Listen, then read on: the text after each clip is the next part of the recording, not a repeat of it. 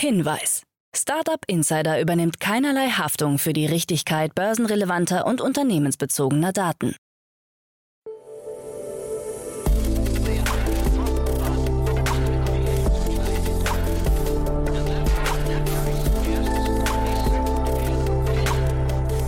Startup Insider Daily. Morgen Update. Einen wunderschönen guten Morgen und herzlich willkommen zu Startup Insider Daily. Mein Name ist Jan Thomas. Heute ist Montag, der 4. April. Ja, und das sind heute unsere Themen. Massive Vorwürfe gegen GoStudent. Ebenfalls Vorwürfe gegen AirUp. Der Börsengang von WeFox ist noch in weiter Ferne. Klarna startet seine Open Banking Plattform Cosma. Und Facebook hat versehentlich fragwürdigen Inhalten mehr Reichweite gegeben. Heute bei uns zu Gast im Rahmen der Reihe Investments und Exits ist mal wieder Enrico Melles von Lakestar. Ja, und wir haben über Liebsam gesprochen, ein wirklich abgefahrenes Unternehmen aus Berlin, das gerade seine erste Finanzierungsrunde abgeschlossen hat in Höhe von 60 Millionen Dollar. Bis dahin gebootstrapped, hochprofitabel und ja, einfach von vorne bis hinten wirklich ein sehr abgefahrenes Thema. Kommt sofort nach den Nachrichten mit Anna Dressel, aber wie immer der kurze Hinweis auf die weiteren Sendungen heute. Um 13 Uhr geht's hier weiter mit Samuel Müller, der CEO und Co-Founder von Scandit und ja, auch das ein sehr, sehr abgefahrenes Unternehmen. Wir sprechen über Barcodes, wir sprechen über eine Technologie zum Scannen von Barcodes und wir sprechen über eine Finanzierungsrunde in Höhe von 150 Millionen Dollar. Also ihr seht schon, da ist irgendwas nicht ganz so, wie man es erwarten würde. Ein ziemlich abgefahrenes Thema. Ich habe den Markt nicht so groß gesehen, wie er sich tatsächlich darstellt. Also ja, reinschalten lohnt sich, sehr, sehr abgefahren. Kommt um 13 Uhr und um 16 Uhr geht es dann weiter mit Sascha Ritz. Er ist der Co-Gründer und CEO von Climedo. Und da sprechen wir über einen neuen Ansatz für klinische Studien. Das heißt, das Unternehmen setzt sich quasi in die Mitte von Ärzten, Patienten und Krankenkassen und hat auch gerade eine Finanzierungsrunde abgeschlossen in Höhe von 5 Millionen Euro. Auch ein sehr spannendes Thema. Auch da lohnt sich auf jeden Fall das Reinschalten. Das kommt nachher um 16 Uhr. So, jetzt kommen noch kurz die Verbraucherhinweise, dann kommt eine Adresse mit den Nachrichten und dann, wie angekündigt, Enrico Mellis von Lakestar. Startup Insider Daily. Nachrichten. Vorwürfe gegen GoStudent. Gegen die Nachhilfeplattform GoStudent haben Tutoren schwere Vorwürfe erhoben. Europas wertvollstes Bildungsstartup soll Gehälter nicht rechtzeitig ausgezahlt und gegen das Datenschutzrecht verstoßen haben. Auf Kündigungen von Tutoren soll nur langsam reagiert worden sein, heißt es weiter. Außerdem solle gedroht worden sein, interne Kritiker per IP-Adresse ausfindig machen zu wollen. Das Verkaufsteam spricht in diesem Zusammenhang von Psychospielen.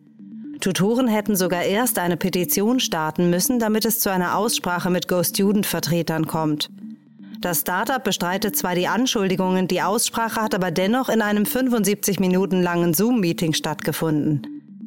GoStudent wurde 2016 von den beiden Österreichern Felix Oswald und Gregor Müller gegründet.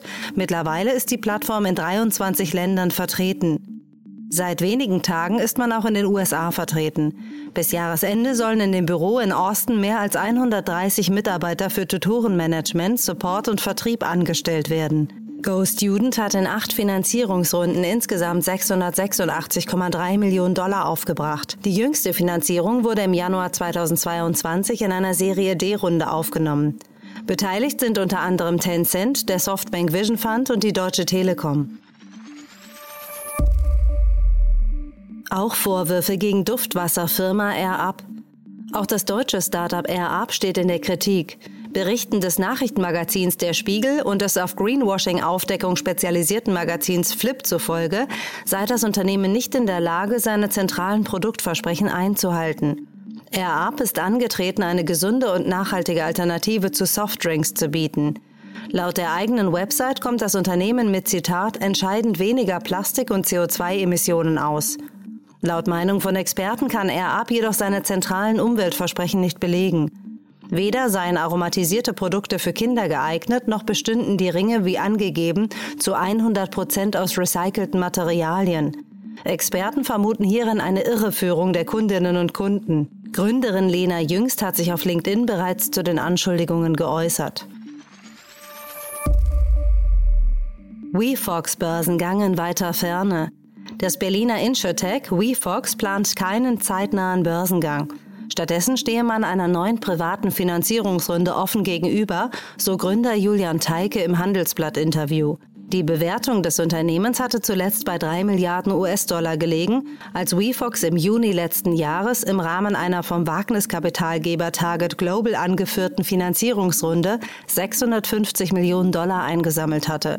Zu diesem Zeitpunkt hieß es, man brauche kein weiteres Geld am privaten Kapitalmarkt aufzunehmen. Jetzt halten Branchenkenner eine Verdopplung der Bewertung für möglich. WeFox verkauft seine Versicherungspolisen vor allem über Berater und arbeitet dazu in Europa mit rund 5000 Maklern zusammen.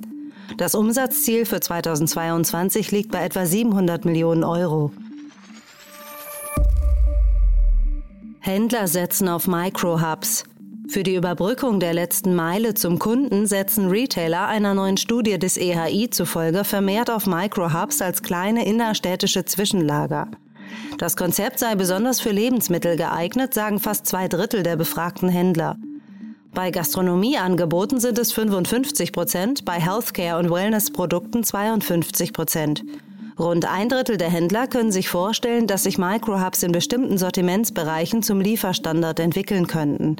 Demnach könnten Microhubs das große Sendungsaufkommen beim Onlinehandel bündeln, sodass durch ein intelligentes Tourenmanagement Transportkosten eingespart werden und Verkehrswege weniger frequentiert werden. Während Microhubs derzeit vorrangig als Umschlaglager für Lebensmittel und Convenience-Produkte dienen, könnten sie künftig auch eine Schlüsselrolle in neuen Mobilitäts- und Logistikkonzepten spielen. LinkedIn mit neuen Creator-Tools. Das Business-Netzwerk LinkedIn hat ein spezielles Creator-Update veröffentlicht. Darunter findet man neue Tools, die für mehr Follower und Aufmerksamkeit sorgen sollen. Im Mittelpunkt stehen optimierte Inhaltsanalysen, neue Showcase-Möglichkeiten für Newsletter und eine Abonnentenglocke zur Benachrichtigung bei neuen Inhalten. In einem Blogpost erklärte das Unternehmen, LinkedIn-Mitglieder konnten schon immer Analysen zu Beiträgen sehen, aber jetzt fügt LinkedIn eine neue Detailebene hinzu. Mitglieder sehen detaillierte Analysen auf einer Zusammenfassungsseite zusammen mit detaillierten Daten wie Impressions und Reshares. Diese Daten sind für alle Beitragstypen verfügbar, egal ob Artikel, Video oder einfacher Textbeitrag. LinkedIn gab an, dass sich seit erstmaliger Einführung im vergangenen Jahr schon 5,5 Millionen Nutzer für den Creator Mode entschieden haben. Klarna startet Cosma für Open Banking Plattform. Mit der Submarke Cosma hat der Finanzdienstleister Klarna sein Portfolio um eine offene Banking-Plattform erweitert. Über eine spezielle API soll Finanzinstituten, Fintechs und Händlern ein Zugang zu 15.000 Banken in 24 Ländern eröffnet werden. 200 Millionen finanzielle Transaktionen stellt sich Klarna bei Cosma vor. Laut Wilko Klaassen, VP von Klarna Cosma, hat die Nachfrage nach Open Banking Diensten von Finanzinstituten und Fintech-Startups im vergangenen Jahr einen Wendepunkt erreicht. Den Markt sieht er als gigantisch und prognostiziert eine perspektivische Marktgröße von bis zu 15 Milliarden Dollar. Facebook verbreitet versehentlich fragwürdige Inhalte. Ein Facebook-Bug hat irrtümlich über einen Zeitraum von sechs Monaten zu mehr Aufrufen von schädlichen Inhalten geführt. Dabei wurden als fragwürdig eingestufte Inhalte versehentlich nicht eingeschränkt, sondern noch stärker verbreitet. Infolgedessen hätten bekannte Verbreiter von Falschinformationen bis zu 30 Prozent mehr Views erhalten. Facebook selbst spricht von einem massiven Ranking-Fehler, dem eine Gruppe von Facebook-Ingenieuren auf die Spur gekommen ist.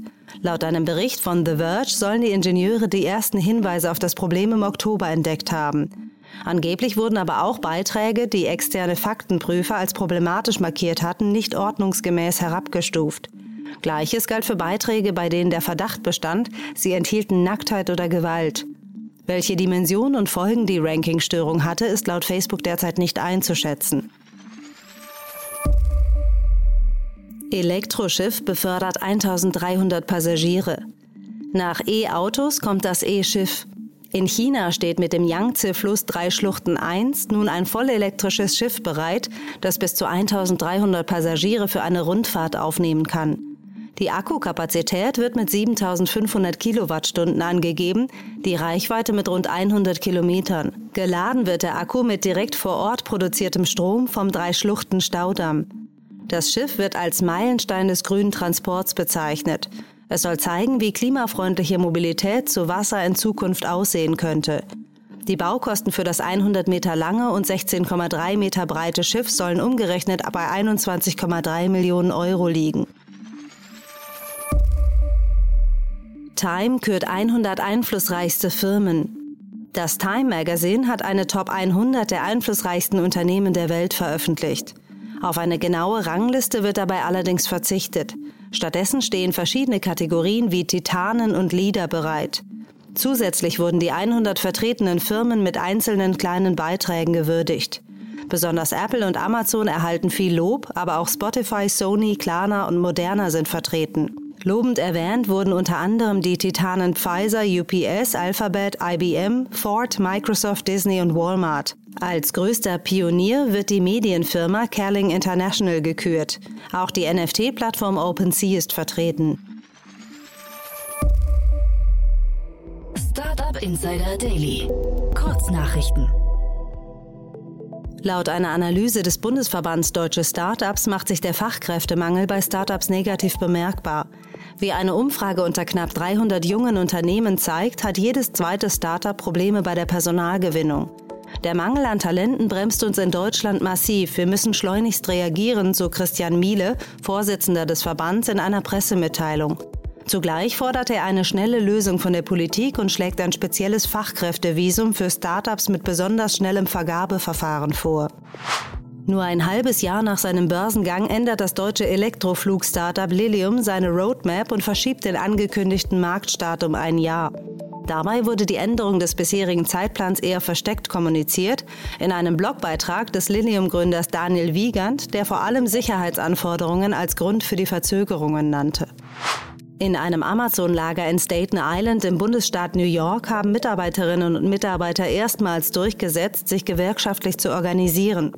Bei dem Votum gab es laut Auszählung vom Freitag eine Mehrheit von 2654 zu 2131 Stimmen. Damit ist Staten Island gelungen, was andere Niederlassungen von Amazon bislang vergeblich versucht hatten. Amazon hatte sich seit Jahren gegen die Gründung von Gewerkschaften gestemmt. Zuvor hatte die US-Arbeitsrechtsbehörde NLRB dem Einspruch einer Gewerkschaft stattgegeben, die Amazon eine unzulässige Einflussnahme und Regelverstöße vorgeworfen hatte. Der US-Rapper Snoop Dogg kündigt eine neue NFT-Kollektion an, die auf der Cardano-Blockchain veröffentlicht werden soll. Demnach werde Snoop Dogg mit dem NFT-Künstler Champ Medici zusammenarbeiten und viele seiner Pitches sowie bisher ungehörte Melodien in limitierter Auflage anbieten. Und das waren die Startup Insider Daily News von Montag, dem 4. April 2022. Startup Insider Daily. Investments und Exits. Cool. Ja, ich freue mich wie immer. Enrico Mendes ist hier von Lakestar. Hallo Enrico. Hi Jan, freut mich wieder da zu sein. Freue mich auch sehr und ich weiß, das Thema, über das wir gleich sprechen, ist echt abgefahren, aber ich glaube, bevor wir einsteigen, einfach nochmal ein paar Sätze zu Lakestar, oder? Genau.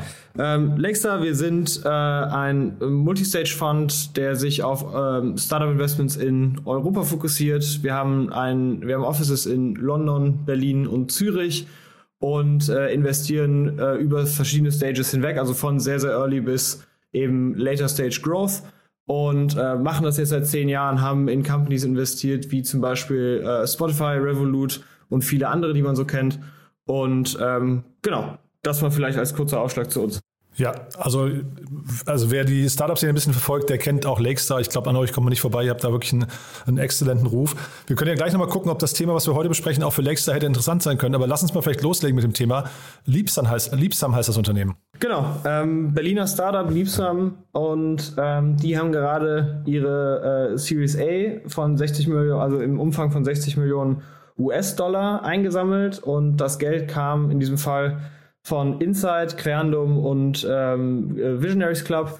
Und das Spannende an dieser Runde ist, dass Liebsam tatsächlich bis äh, zu dieser Runde jetzt gar kein, äh, gar kein externes Kapital aufgenommen hat. Also ehrlich, also wie man das so, so schön nennt, in der Szene Bootstrap war. Hm. Vielleicht bevor wir jetzt gleich mal gucken, warum Sie jetzt Kapital aufnehmen und ob das überhaupt sinnvoll ist und vielleicht auch die Details dazu besprechen, lass uns vielleicht mal kurz darüber reden, in welchem Space die unterwegs sind ne? oder was das Geschäftsmodell ist. Genau, also Liebsam ist eine Plattform, die darauf abzielt, ähm, ja, die Leistung und Zufriedenheit von Mitarbeitern ähm, zu verbessern. Und das machen die, indem sie ein Tool gebaut haben, mit dem man Feedback, OKRs, ähm, Mitarbeiter-Engagement und ähm, Enterprise Learning oder Corporate Learning sozusagen äh, verbessern kann. Und ähm, haben, die setzen dabei auch auf sozusagen Integration mit anderen, ähm, mit anderen Management-Tools, also von Slack bis Microsoft Teams, Workday und was, was da noch alles so im HR-Space gibt. Und ähm, genau, das ist mal sozusagen die kurze Zusammenfassung zu dem Thema. Also ich weiß nicht, wie du das siehst. Mein Eindruck war, die heben jetzt gerade so ab, weil der, also ich frage ja hier jedes Unternehmen, was bei uns im, im, Podcast erscheint, im Interview, frage ich immer, ob sie gerade Mitarbeiter suchen. Und die Antwort ist immer so, jawohl, händeringend sogar. Ne? Das heißt, wir sind also wirklich so, glaube ich, War of Talent. Äh, wenn man es äh, momentan so nennen darf überhaupt, aber äh, so in der Peak-Zeit eigentlich. Also es war, glaube ich, noch nie so schwierig, ähm, ich weiß nicht, talentierte Mitarbeiter zu finden, die zum Unternehmen passen und auch die Digitalisierung vorantreiben und so weiter. Ähm, ich glaube, dass möglicherweise Liebsam und solche Unternehmen einfach gerade ähm, Rückenwind haben, ne, weil man versucht eben Mitarbeiter auch ans Unternehmen zu binden. Ist das ungefähr richtig?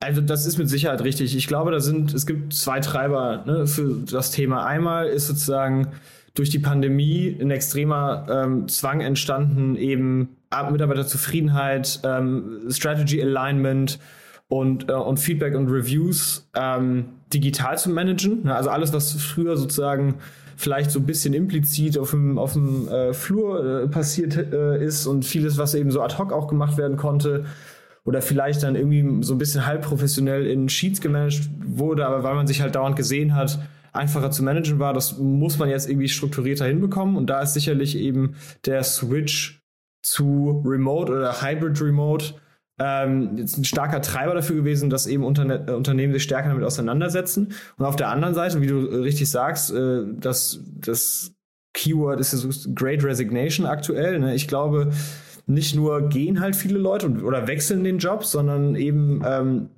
es ist auch sehr, sehr, sehr, sehr hart, an, an, an starkes Talent im Markt ranzukommen.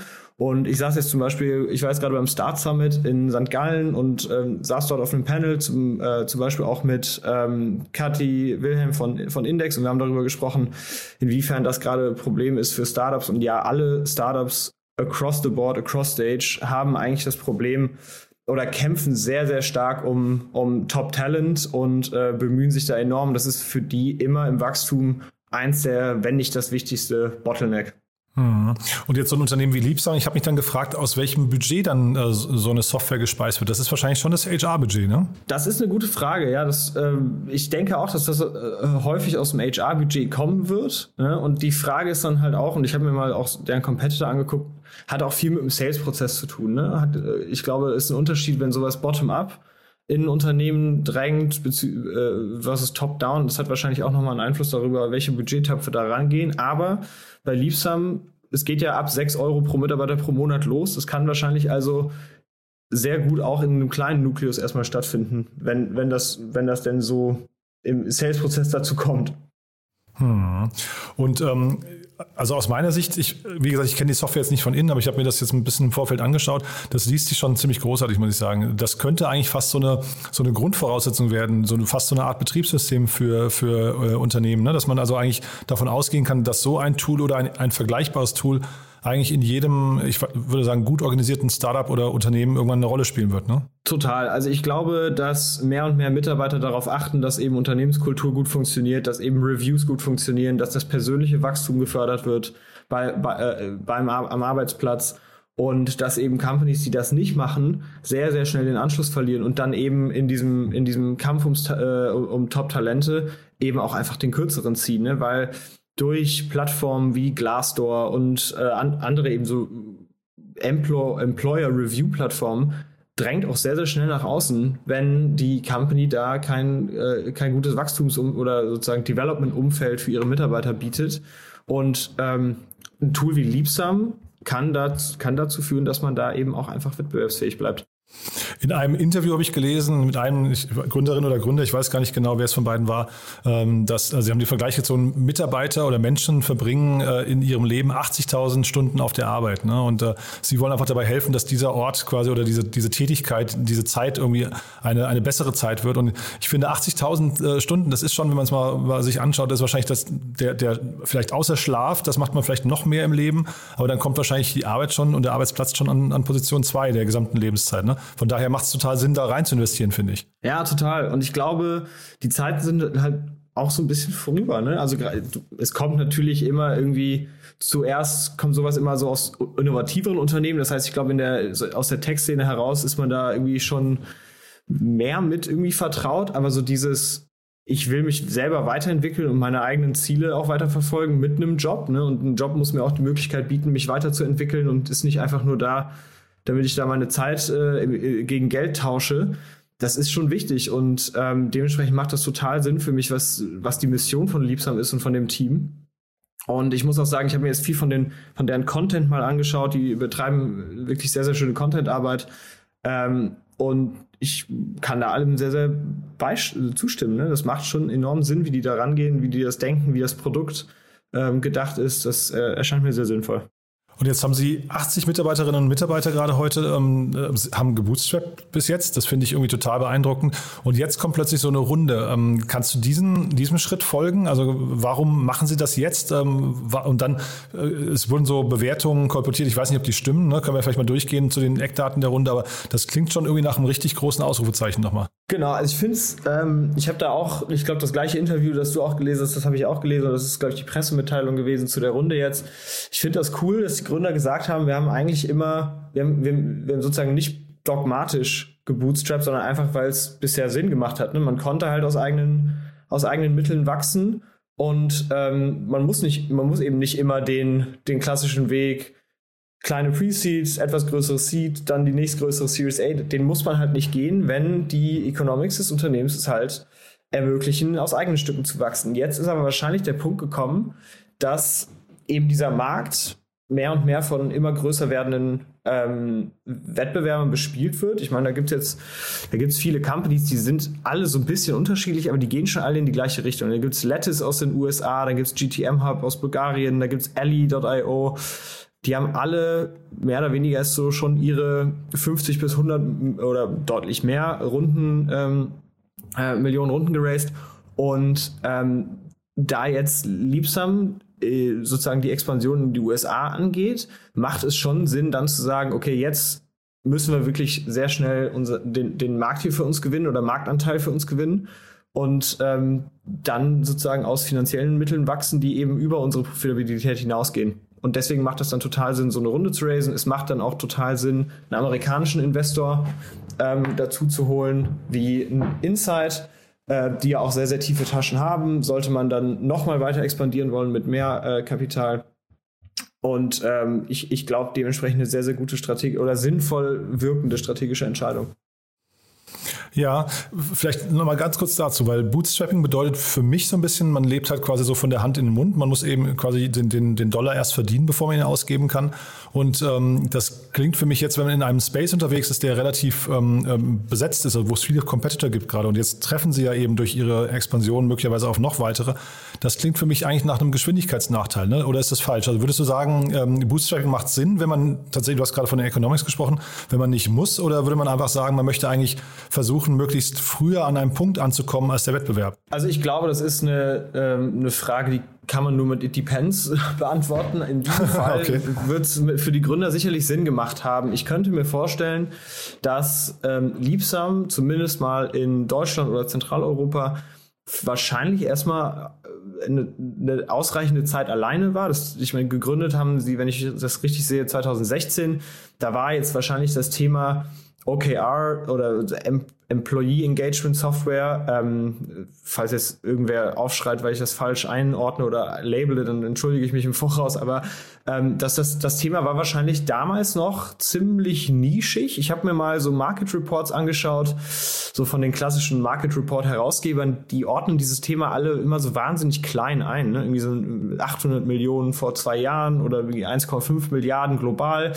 Das erscheint mir viel zu klein gedacht, weil eigentlich ist das für praktisch jedes Unternehmen in irgendeiner Form ein relevantes Problem. Ne? Und wahrscheinlich konnten Liebsam sich eben mit einem Softwareprodukt, was ja outside in für mich zumindest sehr, sehr, sehr, sehr stark schon aussieht, ähm, relativ große Accounts ähm, erkämpfen, mit denen sie dann eben größere ACVs, also Average Contract Values, ähm, erwirtschaften konnten und damit eben sehr gut ihr eigenes Wachstum finanzieren. Ne? Ob da jetzt, ich meine, vielleicht wurde da jetzt irgendwie in irgendeiner Form noch ähm, Debt aufgenommen. Das weiß ich jetzt ehrlich gesagt nicht. Ähm, vielleicht wurde das, vielleicht, vielleicht auch nicht.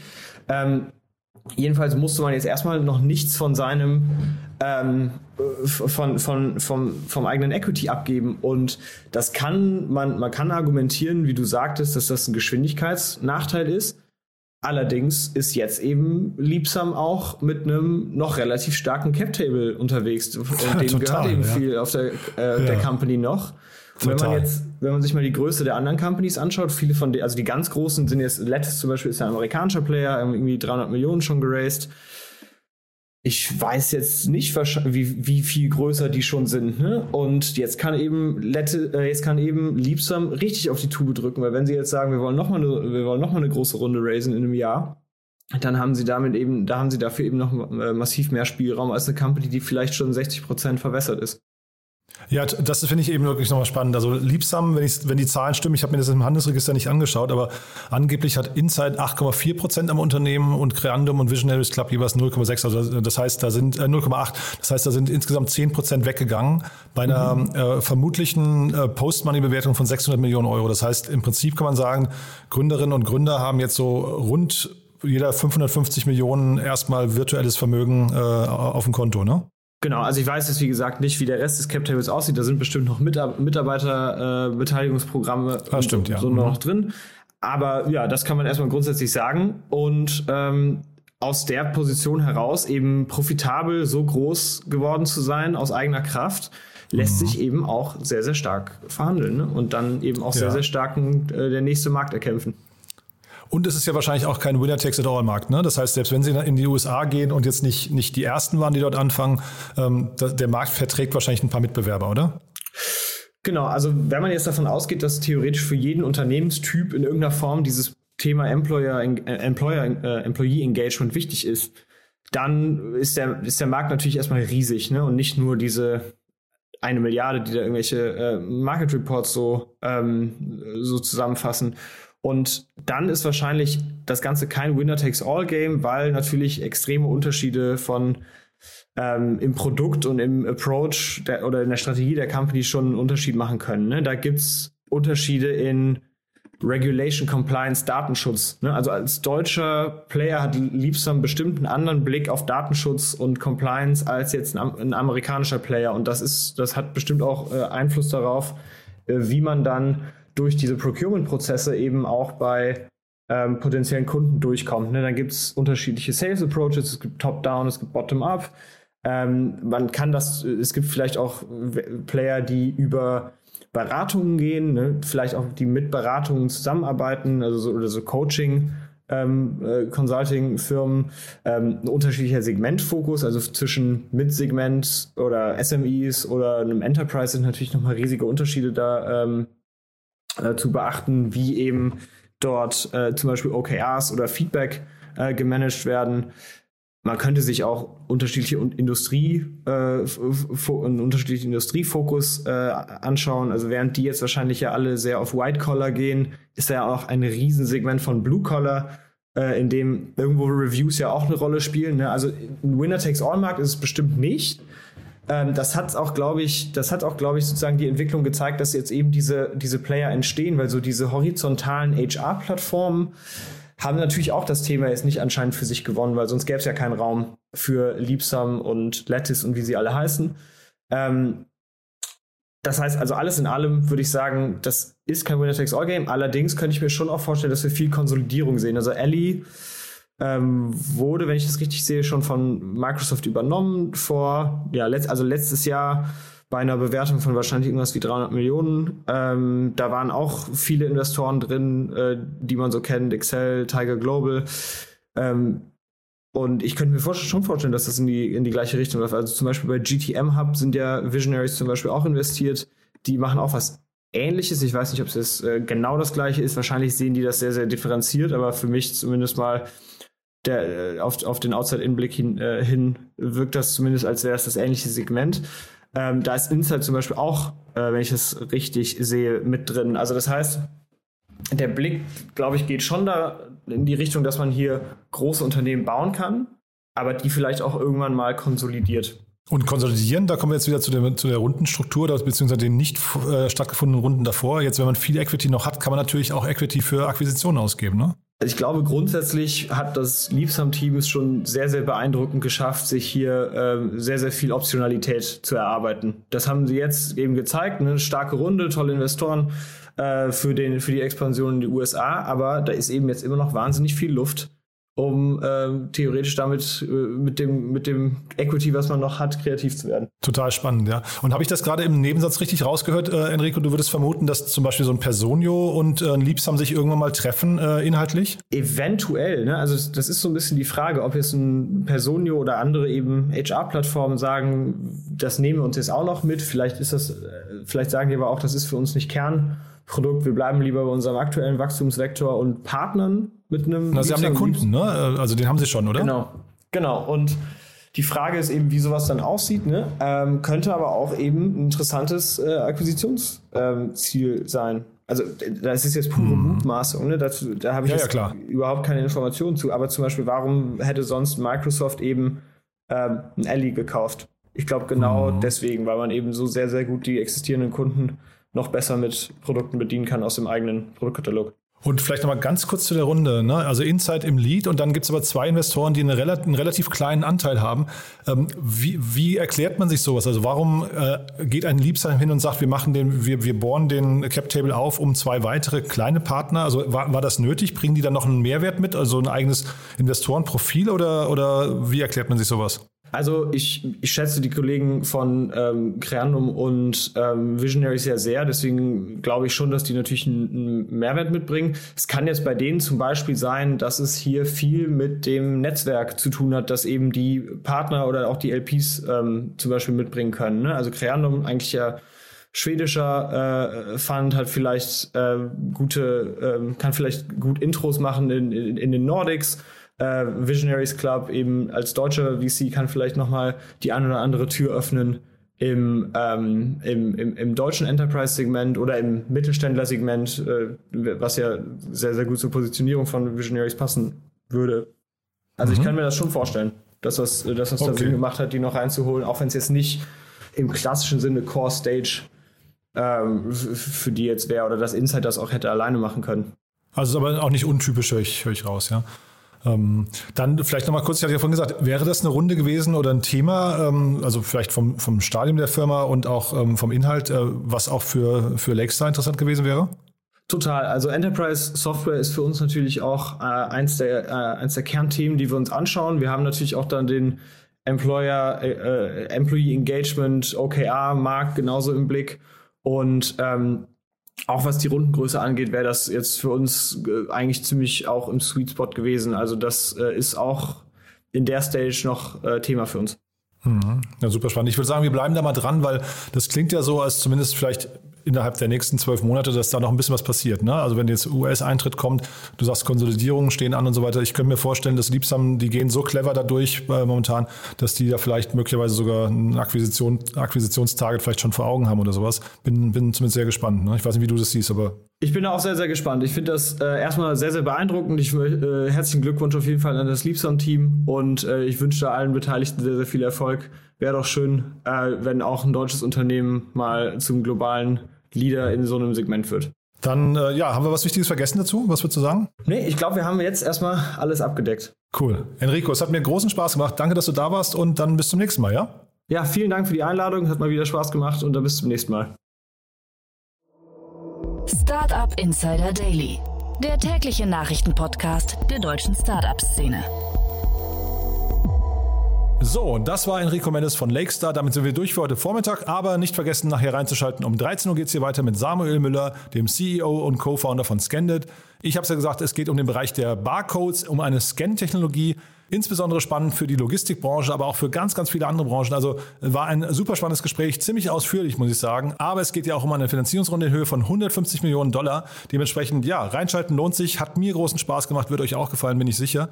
Und dann um 16 Uhr Sascha Ritz, der Co-Gründer von Climedo. Und da sprechen wir, wie gesagt, über den Bereich der klinischen Studien. Auch das sehr abgefahren. Da gab es eine Finanzierungsrunde in Höhe von 5 Millionen Euro. Auch ein sehr spannendes Unternehmen. Auch da lohnt sich das reinschalten. Deswegen sage ich mal, bis nachher hoffentlich. Alles Gute erstmal und ja, bis dahin. Ciao, ciao.